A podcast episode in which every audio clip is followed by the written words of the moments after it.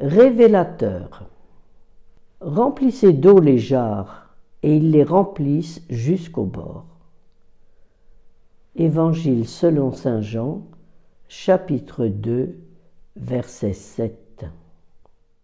Nous voici au cœur de l'événement. Une parole de Jésus, le travail des serviteurs et le miracle s'accomplit. Peu à peu, notre icône se dévoile des ténèbres à la lumière.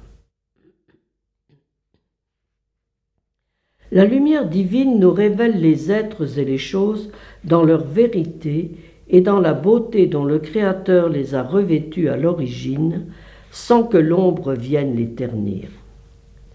Par touches successives, les couleurs de plus en plus claires révèlent les visages et les vêtements des deux serviteurs, et les six jarres prennent forme.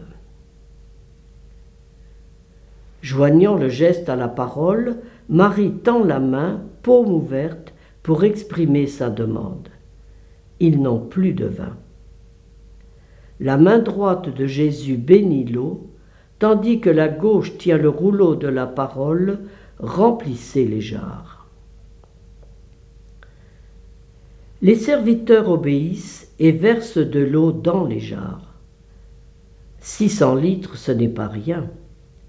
Les voici au travail, le vase sur l'épaule, le dos courbé sous le poids de l'action et de la tâche à accomplir.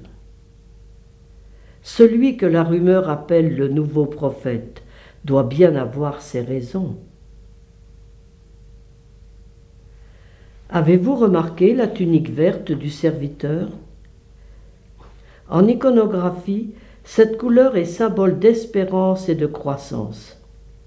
Elle est souvent attribuée aux messagers et aux prophètes, à ceux que pousse l'Esprit Saint. Il se passe donc bien quelque chose en ces hommes qui obéissent à la demande de Jésus. La grâce de l'Esprit Saint touche aussi celui qui se laisse regarder par l'icône.